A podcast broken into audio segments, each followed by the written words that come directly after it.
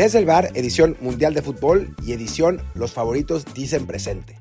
Francia e Inglaterra, que para mí son los dos principales candidatos por lo mostrado hasta el momento en el Mundial, pues mantuvieron ese nivel y, ganaron fácilmente sus cuartos de final y, bueno, se mantienen eso como, como favoritos y tienen muy buena pinta.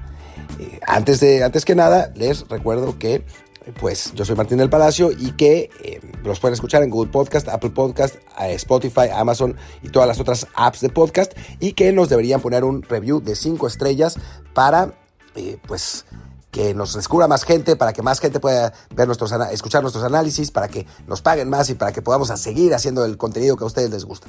Este episodio va a estar dividido en dos. Eh, la razón es que yo estoy medio enfermo, entonces no, no pude hacerlo al mismo tiempo con Luis, pero yo les voy a hablar del partido de Francia y él va a hablarles del partido de Inglaterra y va a cerrar el episodio. Eh, porque además yo no pude ver el de Inglaterra, porque me tocó narrar NFL, pero lo tenía en una segunda pantalla, pero la verdad es que no le estaba poniendo la atención debida. Vi los dos primeros goles, el tercero ni siquiera lo he visto, pero bueno, vi que la superioridad de los ingleses era notoria. Ya les contará Luis qué es lo que, lo que vio y qué es lo que analizó. Yo por lo pronto, eh, pues voy a hablar de la selección francesa, una selección francesa que la verdad tuvo ciertos claroscuros, es la realidad. O sea, se vio bien por momentos, mal por otros, pero tiene al mejor jugador de la competencia. Y eso, bueno, el mejor jugador del mundo, ¿no? De la competencia y del mundo. Y eso te puede, te puede marcar la diferencia, ¿no? En el, primer tiempo Francia la realidad es que no se vio tan bien. Eh, Polonia jugó su mejor su mejor partido del Mundial, no se vio tan timorato como, como en los partidos de grupo, salió más, eh, más abierto, más valiente, intentando más. De hecho, estuvo a punto de abrir el marcador en una jugada de tira-tira en la que a final de cuentas, Zielinski no consigue eh, definir, me parece que lo saca Barán en la línea y, la verdad es que había puesto en peligro a Francia, o sea, se había, visto bien Polonia y la selección francesa había mostrado las dudas que a veces ha mostrado en otros partidos, ¿no? Como que no se había recuperado todavía esa sorpresa de Túnez, a pesar de que en el partido contra los tunecinos había jugado con suplentes, sí la realidad es que Francia se veía inseguro, ¿no? No se veía tan bien. A pesar de eso, cuando tienes un equipo de ese tamaño, con esos jugadores, con esa calidad, cualquier descuido te puede dar el, gol, ¿no? Eh, primero fue una jugada de Dembélé que le tiró un pase a Giroud, que Giroud llegó tarde y no logró, no logró definir, pero ya a final de la primera mitad aparece Mbappé, que bueno, lo de Mbappé, el partido de hoy, es una de las grandes actuaciones históricas de los mundiales, eh, Kylian Mbappé, dos goles, un pase para gol, jugando realmente espectacular, cada vez que agarraba el balón volvía loco al pobre Mati Cash, al defensa de Aston Villa, eh, y, bueno, apareció, apareció Mbappé, le puso una, una joyita a Giroud, que Giroud solamente tuvo que, definir, y puso a Francia al frente así, ¿no? Eh, un poco sin merecerlo, la realidad, ¿no? Creo que cae más o menos al 40 el gol, y Polonia todavía tiene posibilidad de empatar eh, unos minutos después en, una jugada, ya no me acuerdo, creo que del propio Lewandowski que, saca... No, es un error de, de, de, de Lloris que trata de fildear un balón, se le cae, al final nadie puede rematar porque Lewandowski está volteado,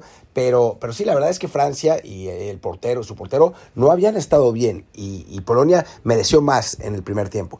Ya en el segundo, Francia empezó a, funcionar mejor. Aún así, Polonia seguía haciendo partido, ¿eh? seguía manteniendo la, presión, seguía haciendo, incomodando a los franceses que, que no encontraban muy bien la tecla. Eh, la, la realidad es que el peligro lo daban cuando aparecía Mbappé. O sea, cuando Mbappé tenía el balón, Francia se volvía peligroso. Sin el balón, era más complicado lo que pasaba con los, con los jugadores franceses, que no encontraban cohesión, no encontraban eh, el ritmo hasta que finalmente aparece Kylian Mbappé, ¿no? En una, en una jugada de, contragolpe, le dan el balón con mucho, mucho espacio. Mbappé pierde un tiempo al recibir, pierde un tiempo al acomodarse, espera un poco, todavía los defensas van llegando, llegando, llegando, y ahora sí mete un golazo. Mete un tirazo que Chelsea no puede detener, que Chelsea había andado muy bien, otra vez había, había parado varias, no puede detener porque el tiro es absolutamente imparable. Y, con eso Francia se tranquiliza y se pone 2-0. Y después, unos minutos más tarde, Mbappé hace un gol aún mejor. Un tiro al ángulo espectacular realmente. Eh, una, una, jugada de, gran potencia del, del jugador francés que además en este partido mostró lo completo que puede ser. Porque se escapó por velocidad varias veces de Cash por la banda el pase que le pone a, Giroud para el primer gol es una jugada de enorme visión de campo, que se la deja, eso le deja un caramelito para que, para que el delantero anote y se vuelve, el mejor goleador en la historia de, la selección francesa, algo que seguramente superará a Mbappé pronto. Eh, y después los otros dos goles son de potencia pura, ¿no? De, pegarle fuerte al balón, de ponerle al ángulo. Un, jugador muy completo, el mejor jugador del mundo hasta el momento. Me parece que, sin duda, ¿no? Más allá de que Messi ha tenido un muy buen mundial, lo de Mbappé es, es eh, realmente de otro nivel. Ha, ha, dado ese paso adelante, ¿no? Y, y bueno, 3-0, con eso iba Francia. Después, en la última jugada del partido, hay un penal, toca, toca el balón con la mano. Creo que fue Teo Hernández, ya no me acuerdo quién fue, o, o, ya no me acuerdo. algunos de los jugadores franceses toca el balón con la mano a la hora de, tratar de, de, cortar un centro. Lo tira Lewandowski, lo falla, lo detiene, lo detiene Lloris, pero eh, en el disparo se adelanta claramente. El tiro de Lewandowski es horrible, pero se adelantó el portero francés. Creo que ni hacía falta, porque si hubiera aventado desde la línea lo sacaba. Y repiten el penal y ya lo mete Lewandowski. Pero bueno, al final de cuentas fue testimonial. Lo celebró Levan, al final de cuentas, porque, bueno, había fallado dos penales ya, el de México y este primero. Y al final de cuentas mete el tercer penal, pero bueno, el gol es testimonial, ¿no? Es simplemente para, para poner la cosa, las cosas 3 a 1, que creo que reflejan bien la diferencia, porque Polonia no merecía perder 3-0 el partido, y creo que le, hizo, le hizo juego a Francia, ¿no? Le, le, jugó bien por, por ratos, pero al final de cuentas la selección francesa fue muy superior, tiene a un grandísimo jugador y tiene muchísimo talento en todos lados. Eso sí, se vio nervioso Francia, eh, se complicó por momentos y no va a ser fácil, ¿no? Eh, el, partido contra Inglaterra, eh, yo ahora se los cuento desde la perspectiva francesa, creo que, que Francia va a tener que mejorar que subir dos velocidades para, para poderle ganar una selección inglesa que el ratito que vi se vio muy bien contra Senegal, se vio muy dinámica. Y eso que Southgate tampoco es que, que, sea el, el, técnico más ofensivo y el técnico más, más arriesgado, ¿no? O sea, creo que este Francia-Inglaterra va a ser una especie de final adelantada, son los dos mejores equipos que, que se han visto en el Mundial para mí, eh, Brasil en el primer partido contra, contra Serbia también, pero bueno, el, rival no, no, daba para mucho, eh, pero creo que, que que son los dos mejores equipos y se enfrentan en un partido que va a ser una joya, ¿no? Un, absoluto espectáculo y que, bueno, va a poder demostrar Mbappé si es realmente un jugador para la historia, ¿no? Lleva nueve goles en sus dos mundiales, está en camino totalmente a romper el récord de Close de 14. Eh, de hecho, lo podría hacer en este mismo mundial. Está complicado, lleva cuatro. Normalmente los, los campeones goleadores lo ganan con seis. Y bueno, tiene un partido contra Inglaterra que es, que es muy jodido, pero bueno, es Mbappé, ¿no? Y es, es capaz de, poder por lo menos anotar uno más y darle el triunfo a Francia. Creo que se van a tener que encomendar. Si estuviera Benzema, por ahí sería otra cosa y, veríamos a una Francia... Em, pues no tan dependiente de Mbappé, aunque ciertamente Giroud, el, el estilo Giroud de, de, de, choque, de abrir espacios, de participar menos en el juego pero pelear por arriba, creo que le viene mejor a esta selección francesa que, a la que le gusta ganar los rebotes, a la que le gusta competir físicamente y que bueno, esa tontería de la maldición del campeón pues ya quedó muy atrás, ¿no? O sea, se demostró que fue una casualidad, fue porque había tocado Italia, porque le había tocado una Alemania en cambio de generación, pero esta Francia la verdad es que es un equipo de absoluto primer nivel, un, un gran, gran equipo en todas las líneas y que puede ganar la Inglaterra. Obviamente eh, va a ser difícil, va a ser un partido muy parejo. Creo que el ganador de este juego tiene buenas posibilidades de ser campeón del mundo, aunque ese lado del draw está dificilísimo con España y Portugal probablemente y jugando los otros cuartos de final. Pero, pero bueno, va, a ser un, muy, muy bonito partido, un partido que, bueno, vamos a, vamos a esperar con, con ansias. y bueno, nada, por mi parte es todo.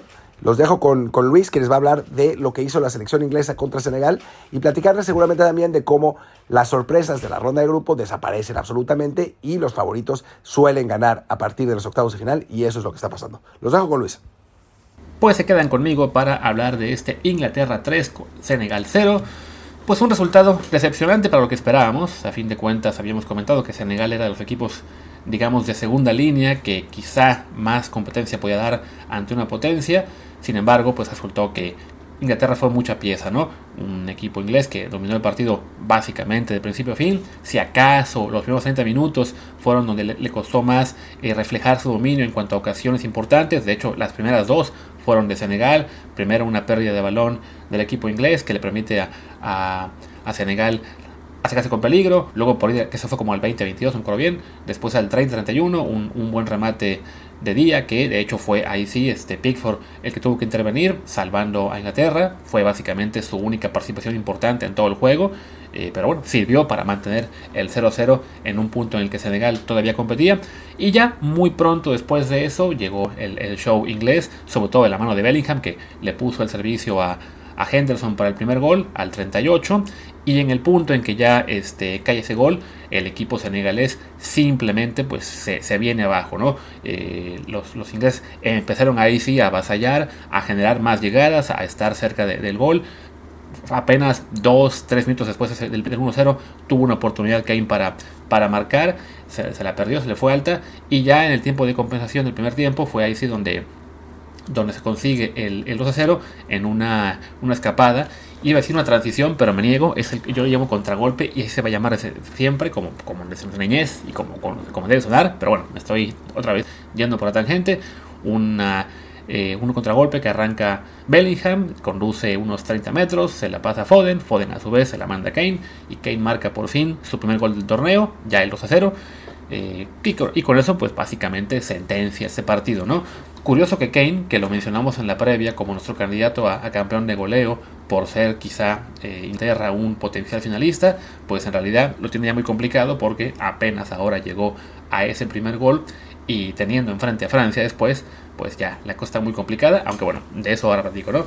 El chiste es que sí, este 2 a 0 de Kane ya pues sentencia básicamente el, partido, no había realmente mucha posibilidad de reacción para el africano y por si eso fuera poco, pues se mantuvo el, dominio de los británicos en el arranque y por ahí del que habrá sido el 57, 58 del, ya total, en el segundo tiempo llega el tercer gol, este se me fue el nombre, fue, por, fue de Buquillos acá, igual al servicio de, de Philip Foden y pues ya, el 3-0 la verdad es que permitió al cuadro inglés mm, aguantar un poquito más el, partido, no tener que emplearse a máxima intensidad.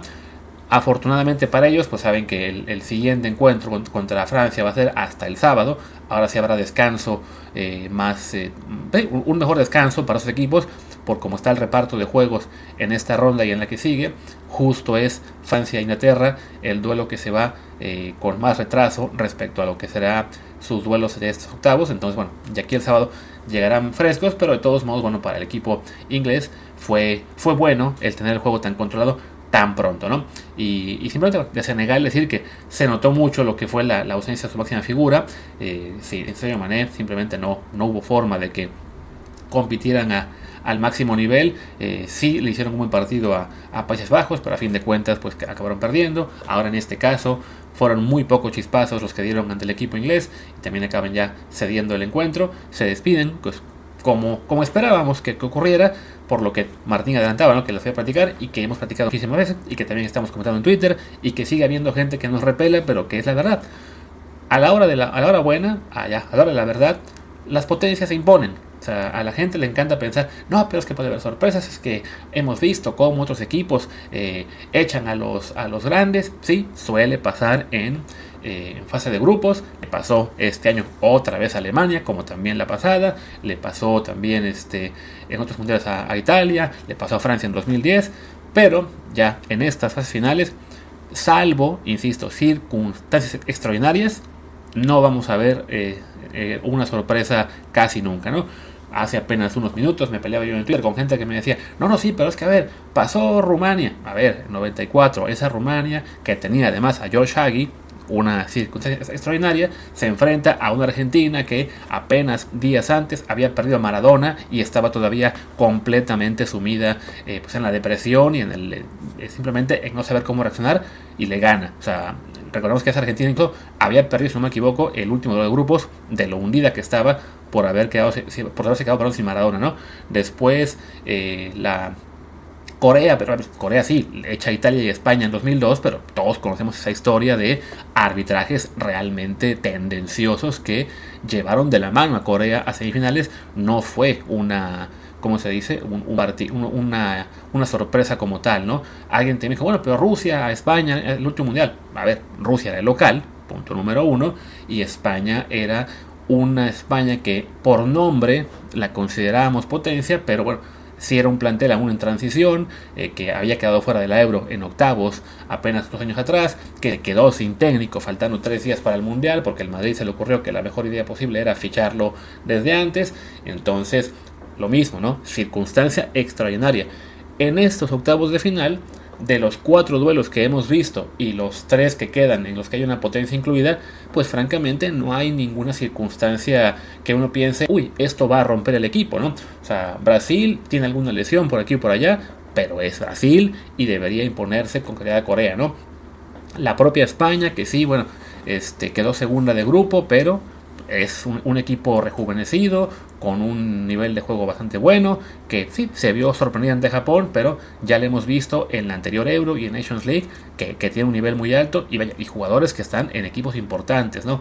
Más allá de que a mucha gente del, de la órbita madridista, le encanta pegarle a Luis Enrique, eh, porque no llevó a su favorito eh, de pasado madridista, o a Borja Iglesias, o a Iago Aspas, pero este plantel de España la verdad es que sí es también muy fuerte, ¿no?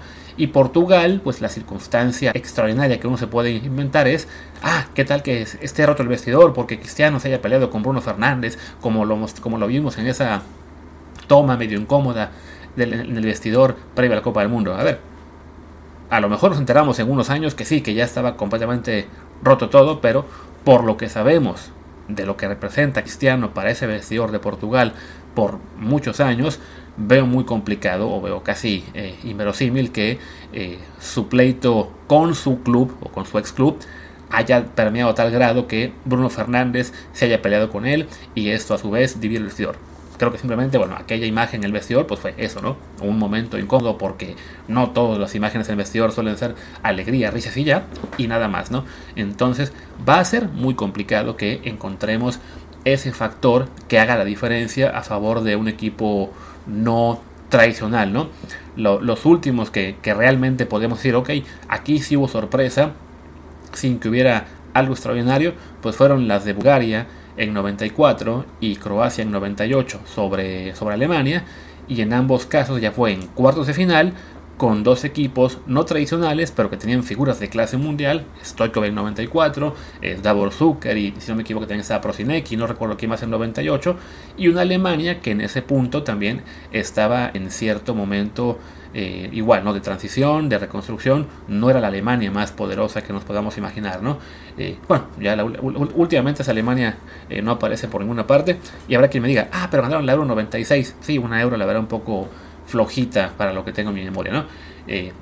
igual quien me dijera, ah, pero Croacia le ganó en semi a Inglaterra hace cuatro años. No, pues si compara sus planteles, croata inglés de hace cuatro años, el plantel croata era mejor, muy, muy, claramente.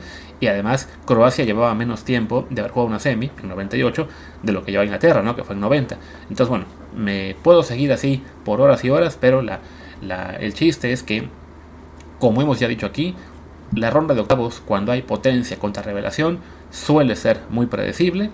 Creo que vamos a seguir con esa tendencia eh, en, tres de los cuatro juegos que faltan y ya simplemente, bueno, esperar que en cuartos de final si tengamos duelos en los que realmente va a ser difícil hacer un pronóstico con muchísimo grado de confianza, ¿no? O sea, tenemos ya una Argentina Países Bajos que pues nos ilusiona Argentina por Messi, por ser latino, por, por la historia, pero bueno, este Países Bajos tiene a Luis Van Gaal como técnico, que es un muy viejo lobo de mar, y ya los holandeses le ganaron a, a, Estados Unidos, que había quien, quien pensaba que podía ser un equipo eh, sorpresa y también en mundiales anteriores recordemos que bueno en 2000 ¿qué fue? 2018 o 14 ya mis iguales no.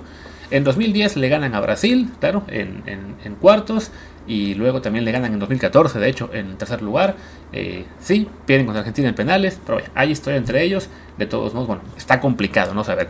Y bueno el, el juego que tenemos hoy que es este Inglaterra contra Francia que se define, pues como decía Martín, creo que va a ser un, un partido que, puede ser el, mejor juego del Mundial, al menos en tema talento en la cancha, ¿no?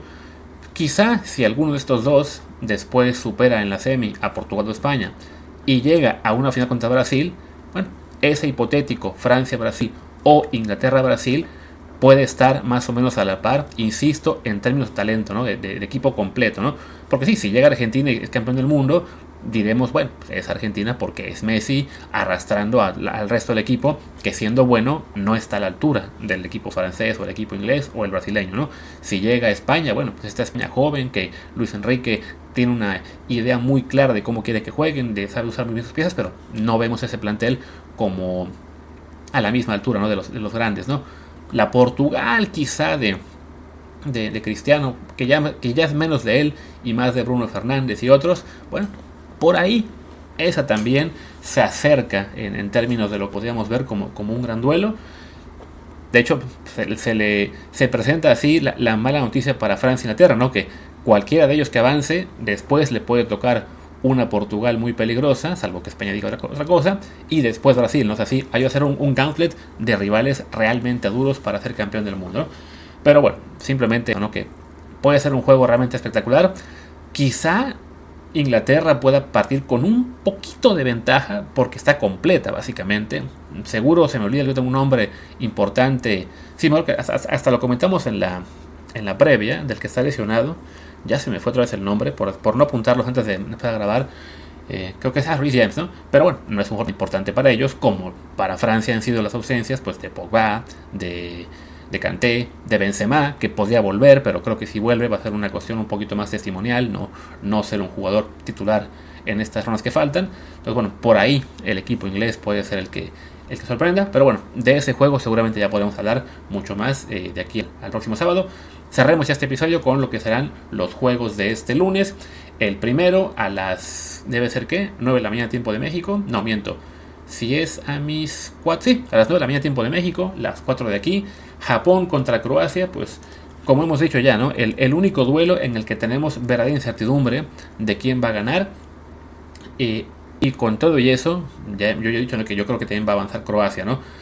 Pero bueno, el equipo japonés, después de echar a Alemania y España, ha mostrado que es un, un conjunto realmente fuerte, con talentos eh, que están ya repartidos por Europa. La gran mayoría de ellos están ya jugando en ligas europeas, como 5 o 6 estaban también en equipos importantes. Entonces, este, si hay alguien del grupo de aspirantes que puede llegar a darle más lata a las potencias, como lo mostró ya en la fase de grupos, pues son ellos. Sin embargo, bueno, esta Croacia que viene como subcampeona del mundo, que todavía tiene a Modric, que todavía tiene un, equipo bastante bueno, si bien quizá un poquito viejo, eh, es para mí favorita para llevárselo en, en penales quizá, ¿no? O al menos tiempo extra. El partido va por Sky Sports, así que pues si tienen Sky, perfecto, y si no, espero que también tengan ahí alguna plataforma extra que les pueda llevar a, a ver el encuentro, ¿no? Y para cerrar el día, a la 1 de la tarde, tiempo de México, las 8 aquí en España, por todos los canales de televisión, en y por haber, y señales de streaming y todo lo que se ocurra, Brasil, Corea del Sur, pues Brasil es claro, claro favorito. Eh, las lesiones están empezando a pegarle a la canariña, pero por calidad de plantel es simplemente demasiado para una Corea que, si bien Son es una maravilla de jugador y está teniendo un desempeño eh, genial, y tienen a este delantero cuyo nombre acabo de olvidar, pero que también es el delantero de relación que juega en Corea y que. Ah, ¿cómo se llama este cuate? A ver, lo voy, a checar rapidísimo para que no nos. El que le metió los goles a gana, ¿cómo se llama? ¿Cómo se llama? ¿Dónde está? Cho Wesung. Pues bueno, él él ahí puede dar una, sorpresa por ahí a Brasil con un gol, si, acaso, pero creo que no, no hay muchas posibilidades reales de que de Corea de el, mayor, pues ahí sí sería la mayor sorpresa en, una fase de octavos en muchísimo tiempo. O sea, la verdad es que simplemente no lo veo ocurriendo, ¿no? Me estoy yendo a checar el tema de apuestas y en el partido Brasil paga 1.25 la victoria la de Corea del Sur paga 13 a 1. El simple hecho de irse el empate y a penales ya paga 5.75. Entonces, bueno, está, está la cosa muy cañona.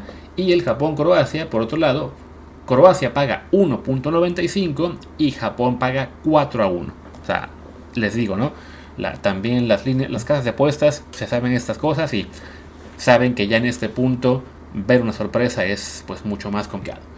Y bueno, pues cerremos que ya este programa pues entre que Martín hizo su parte antes porque estaba cansado y yo ya quiero acabar la mía porque también estoy cansado, ya está entrando en la madrugada, pues es hora de cerrar. Mañana regresamos con el comentario de los juegos de los que acabo de hacer la previa y también pues con la previa evidentemente de los últimos dos de octavos de final. Y si sale algo de mexicanos o de más problemas con Tata Martino, que para variar, bueno, ese puede ser un comentario rápido, ¿no? El patético espectáculo que se dio hoy en el aeropuerto de Ciudad de México al recibirlo con empujones y con insultos para quien diga que la prensa y la afición no cuentan, pues bueno, saben que esto no está bien, ¿no? Eh, hay gente que dice, es que pagamos por ver el fútbol y no está tan mal. A ver, Tú pagas por ver un espectáculo, si te gusta, qué bueno, si no, deja de pagar, deja de verlo. No estés simplemente usando el fútbol como excusa para soltar frustraciones contra un señor que, pues su pecado fue simplemente no tener la capacidad eh, que, que, queríamos para llevarnos más adelante, ¿no? Eh, lo decía yo hace rato, ¿no? Es, un, es una cuestión en la que desafortunadamente no nos bastó, bueno, no les bastó a muchos, pero sí, con hacer la crítica en el tema deportivo, ¿no? para, para muchos eh, medios de comunicación y, y fans y, gente de mala leche, no basta con criticar la gestión del Tata Martino, había que llevarlo al tema personal sí o sí, porque eso genera más clics, genera más rating, genera más interacciones, genera más ardor de los fans que están ansiosos de soltar la frustración y eso a su vez consigue que el medio tenga más fans también y que tenga luego más este atracción de pues eso no de aficionados que van a estar ahí fieles ya hemos visto cómo, cómo le funciona a TV Azteca, por ejemplo, reventar todo lo que se pueda, pero desafortunadamente, al llevar esto al tema personal, también se llevó a decir muchas mentiras, a decir que este tipo, ¿saben? Alguien me decía hace rato, ¿no? No, pero es que a ver, eh, la, gente podemos pensar por nuestra cuenta, eh, no, no es que estemos ahí de borregos. Pues a ver, yo lo que he escuchado en estos días es que no le importaba la selección, que solo vino a robar, que no vivía en la Ciudad de México, que se la pasaba en Argentina, que no veía juegos de Liga MX, que le imponían jugadores, que ya estaba amarrado con Boca, que nos entregó con Argentina. Y todas esas cuestiones son cuestiones personales y falsas. Sí, se equivocó, y creo que no habrá casi nadie que, que lo contradiga, se equivocó en la convocatoria, se equivocó dejando fuera a Diego Laines, se equivocó dejando fuera a Santi Jiménez, se equivocó siendo tan, tan extremadamente defensivo ante Polonia y, y Argentina, cuando se pudo haber hecho un poco más, sobre todo ante Polonia, era un partido para ganarlo. Y sí, hubiéramos perdido hoy, como también perdió Polonia, pero bueno, mejor eso que, nada. Pero hasta ahí, sus, problemas fueron de, cuestión de decisiones deportivas, eh, de, temor, digamos, a perder y ya. Y con eso tenemos para practicar un buen rato sobre su gestión. No hace falta, aparte, eh, soltar cuestiones personales que son falsas y que simplemente sirven para esto, ¿no? Para soltar frustraciones porque nuestro equipo de fútbol no le fue bien. A mí todavía me duele no haber jugado este, esta ronda. Ya, ya que perdió Estados Unidos y ya que perdió Polonia, ya estoy un poco más contento, hay que decirlo. También ya me, va a tocar dormir en la cuando vaya a Polonia, pero bueno, es otro, es otro tema. El chiste es, hay que saber manejarlo como lo que es, como deporte, como entretenimiento y no como un tema para simplemente volverse más loco, ¿no? Si hay gente que le gusta tanto el deporte que no puede dejar de verlo, pues saben que hay en México liga de béisbol, hay liga de fútbol americano, hay liga de básquetbol, tenemos un piloto en Fórmula 1, tenemos un piloto en la IndyCar, tenemos otros que están también corriendo en series europeos de, más pequeños, tenemos NASCAR México, si no me equivoco, tenemos a Daniel Suárez en la NASCAR, tenemos también a taekwondoines, a clavadistas, a marchistas, a gente de altrofilia, a tenistas. Veamos a ellos. Si ya estamos hartos del fútbol, quitémonos esa, maldita manía de decir, ay, es que hay que ponerles un boicot y luego, no, no, pero como pago sí quiero pegarles. Pues sabes qué, mejor haz el boicot de veras y vete a hacer otro deporte en el cual estarás quizá más contento. En el box también se me olvidaba, tenemos un boxeadores. Y bueno, ahora sí ya. Apago esto porque literalmente el monitor me está diciendo que me quedan 12 segundos. Así que yo soy Luis Herrer, mi Twitter es arroba luisrha, el del programa es arroba desde el bar POD, desde el bar pod, y el Telegram es desde el bar podcast. Pues gracias y hasta mañana.